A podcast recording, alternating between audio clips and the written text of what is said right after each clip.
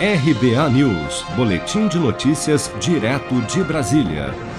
O relatório final da CPI da Covid no Senado, que será apresentado na próxima quarta-feira, dia 20, deverá propor a criação de uma pensão especial para órfãos de famílias carentes de vítimas do novo coronavírus.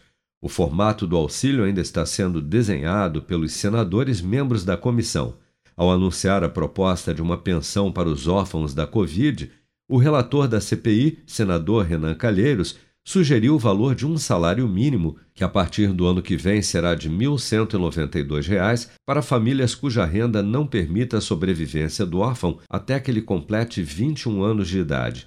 Para Renan Calheiros, a proposta é financeiramente execuível dentro do teto de gastos do governo. É propósito dessa comissão parlamentar de inquérito responsabilizar o, o Estado com uma, com uma com um encaminhamento que seja responsável do ponto de vista fiscal e execuível é, nessa circunstância, senador Fernando Bezerra, que nós estamos vivendo.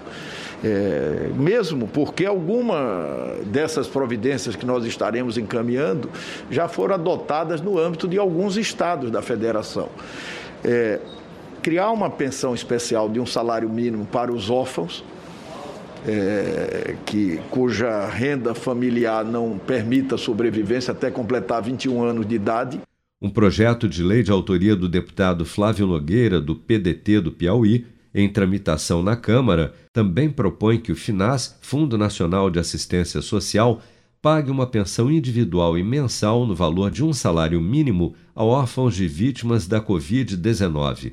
A relatora do projeto, deputada doutora Soraya Manato, do PSL do Espírito Santo, estima que há mais de 130 mil crianças no Brasil que perderam pai, mãe ou algum cuidador para a doença. Com produção de Bárbara Couto, de Brasília, Flávio Carpes.